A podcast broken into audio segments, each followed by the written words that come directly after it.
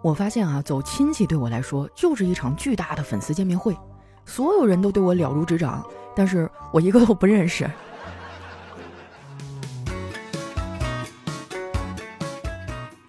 嗨，大家好，这里是喜马拉雅出品的《非常六加七》，我是你们的好朋友佳期。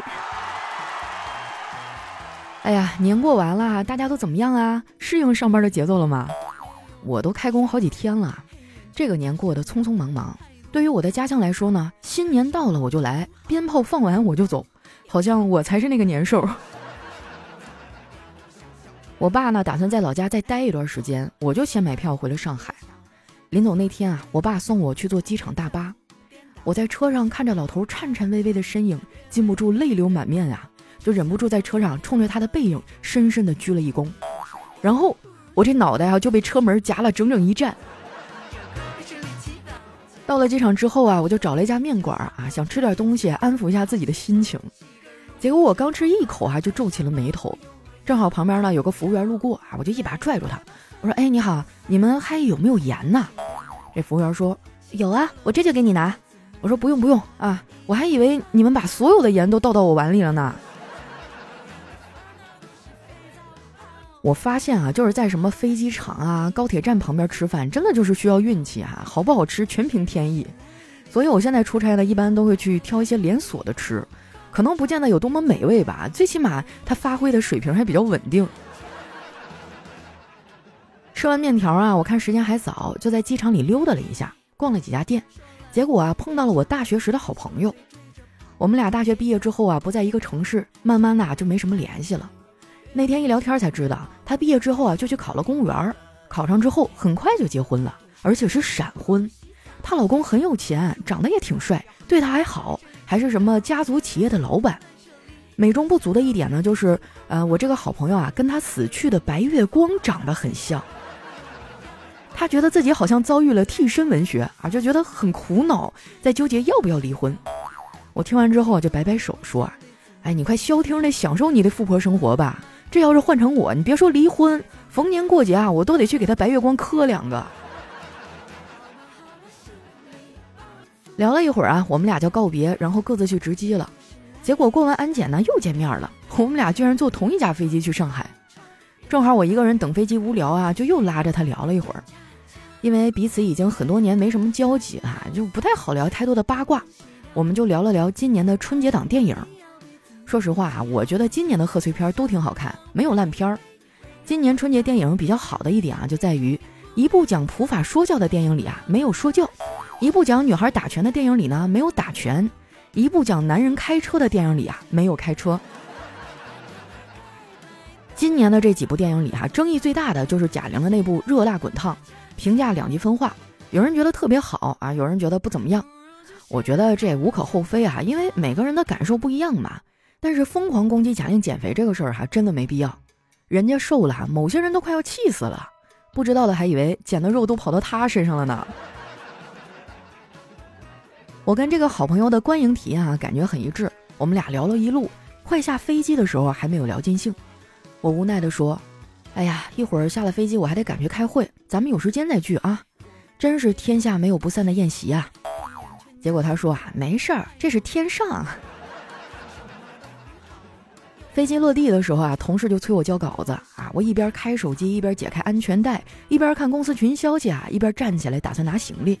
结果啊，根本就站不起来，因为安全带没解开。刚才我解开的是裤腰带。下了飞机啊，我就直接去公司了。开完会到家都半夜了。我一个人住啊，进家门的时候呢，还有点害怕。之前总是刷到女生独居的危险啊，会被人盯上什么的。我就想，一个人独居怎么才能保证安全呢？思来想去啊，最后决定有空的话，我给自己定制一个遗照，就放在正对门的柜子上啊。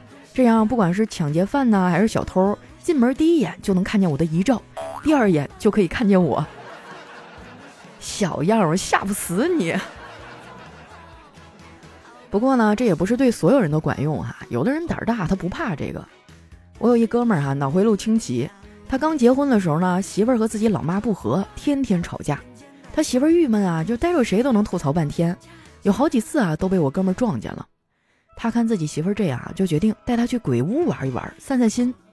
那天呢，鬼屋人特别少哈，黑暗中他就发现自己媳妇儿不见了，然后就到处找他，结果远远的就看见他媳妇儿和几个女人在唠嗑，仔细一看，原来是和几个青面獠牙的女鬼啊坐在地上聊那些婆媳的事儿。他竖着耳朵听了听啊，都是一肚子的苦水呀。后来他跟我说，那是他第一次看见阴阳两界是如此的和谐。我记得特别清楚啊，因为他们那天从鬼屋出来，约我一起吃了火锅。那家火锅的人不多，除了我们呢，就还有一桌人在吃饭。不过他们玩的挺花哈，竟然在火锅店玩狼人杀。我亲眼看到他们闭眼的时候，那个上帝啊猛夹了几筷子肉。我们开始吃的时候呢，那桌才结束了狼人杀。当时的感觉啊，就是还不如不结束呢，因为结束以后啊，他们就开始喝酒了。一拨人划拳吹牛啊，吵得我吃毛肚都觉得不香了。更让我心塞的是啊，没一会儿他们就喝高了，还有一男的拿着酒过来搭讪。当时啊，他酒气冲天的，非要跟我碰杯喝酒。哇，那嘴里的味儿一股一股的往上冒啊！我就在微信上跟丸子求助，我说丸子，我遇到麻烦了，有个大哥非要跟我喝酒，可是他也嘴里太臭了，怎么能委婉的提醒对方呢？丸子秒回说，你就跟他说啊。大哥，好无聊啊！要不咱们去刷个牙吧？不是你这跟直接说人口臭有什么区别啊？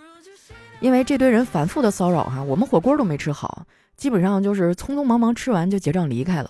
看我有点郁闷啊，我哥们两口子呢，为了陪我让我消消气儿，就说一起再逛逛街。我寻思回家也没啥事儿啊，就跟着去了。啊，路过一家钢琴店呢，就听见里面传来曼妙的琴声。我们进去的时候呢，我一不小心碰到了一架钢琴，那老板态度特别不好，说：“小姑娘，你可小心点儿，这架钢琴二十多万呢。”我立马就不高兴了，我说：“哥，你放心啊，如果我赔不起，那那我以身相许好不好？”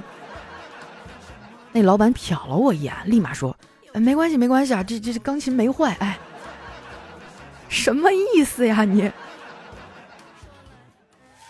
有请沉默硬科为大家带来相声表演，批判专家。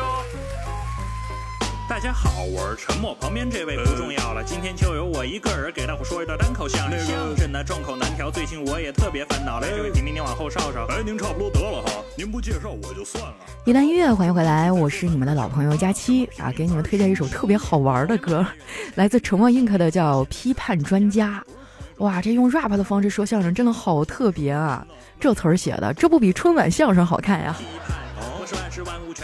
感兴趣的朋友可以搜一下“批判专家”，哎，这都是我自己收藏的宝藏歌单啊。说实话，稍微有那么一点点小众。如果你们有什么很喜欢啊，还没有被短视频糟蹋的稀巴烂的歌曲啊，大家可以在留言区推荐给我，好吗？那接下来时间啊，分享一下我们上期的留言。首先，这位听友呢叫 B I I I I 啊，他说：“佳琪姐啊，考你一个动心眼子的题，在订婚宴上敬酒的时候，你很礼貌的叫了准婆婆一声妈，她却当着众多亲戚朋友的面说叫阿姨，还没到改口的时候呢。这时候你会怎么说呢？”哎呦，光是听你一描述啊，我这火蹭的一下就上来了，这不就是刁难人吗？要是我哈，我当场就回头，啪给我男朋友一大嘴巴子。这大喜的日子，怎么不喊你亲妈来呀？爸爸、阿姨，这杯酒我敬你俩。一起躺着赚钱啊！当然了，在实际操作层面啊，这样做明显不合适的啊。就是如果你们遇到这样的情况，有没有什么比较高情商的回复呢？大家来给他支支招啊！其实我也知道批判的东西，我压根儿不懂。下面呢叫段子手佳老师，他说：“爱君安乐勿生悲，大事儿谁知有几何？佳话不来须尽力，欺君开得满门花。”啊，这是一首藏头诗啊。哦，第一个字是爱大家期，谢谢谢谢，真是太有才了。下面呢叫你的高大人，他说：“佳期啊，你就是我棉被里面的床搭子，就是那种我不说话，静静听你唠，然后我就睡着了。”我经常都是一放一整夜，都是你陪我入眠的，么么哒。床搭子这词儿不能乱用啊，听起来多少有点老不正经。但还是非常感谢大家对我的喜欢吧。下面呢叫 F G D G C X U B C U I 啊，他说：佳期啊，你在东北抽过冰嘎吗？我们最近学了一篇叫陀螺的课文啊，我很好奇，想问问你。开玩笑，我抽冰嘎老厉害了，好不好？我甚至都会自己做啊，就是原来我爸车间有那种钢管儿啊，挑一个短的，然后两头放上那个钢珠或者是溜溜，就是弹珠啊，然后把鞋带儿不用的解下来一个哈，找一根棍儿拴上，就啪啪就开始抽。我小时候因为抽冰嘎没有冰面啊，我就偷着往门前泼了一盆水，冻得呲溜滑。我在那抽的可快乐了，结果晚上我爸下班回来，呲溜一脚摔得好几天没起来床，这让我妈给我揍的。